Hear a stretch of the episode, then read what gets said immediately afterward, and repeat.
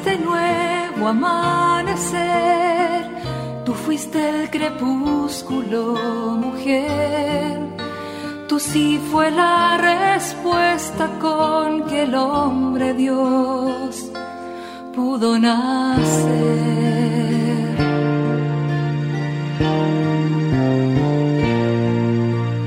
No solo existen las malas noticias, te invitamos a escuchar esta buena noticia que Jesús, que se hace hombre, hoy tiene para nosotros. Que me hable tu palabra, necesito hoy, Señor, de tu alimento.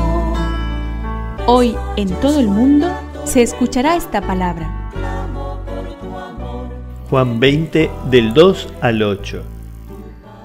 El primer día de la semana, de madrugada, cuando todavía estaba oscuro, María Magdalena fue al sepulcro y vio que la piedra había sido sacada. Corrió al encuentro de Simón Pedro y del otro discípulo al que Jesús amaba y les dijo, Se han llevado del sepulcro al Señor y no sabemos dónde lo han puesto. Pedro y el otro discípulo salieron y fueron al sepulcro.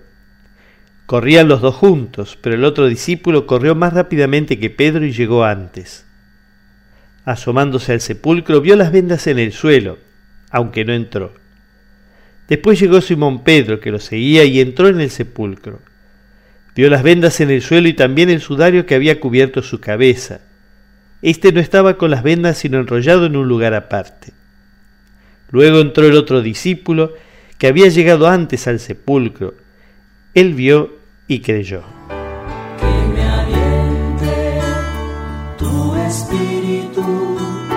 Necesito que me llene este valor. Jesucristo, el resucitado, podría decirnos esto. Aunque estuve en el sepulcro, no permanecí allí. Aunque conocí la muerte, no me quedé en ella. Aunque fui prisionero de las fuerzas del mal, no pudieron retenerme. Si pudieras abrirte a la insólita novedad, a la esperanza de que todo puede cambiar, de que todo lo puedo renovar. Mi muerte no sería vana y tu corazón sosegado me esperaría al amanecer. Madre del mundo, virgen paciente, tímida umbral que abres paso al cielo.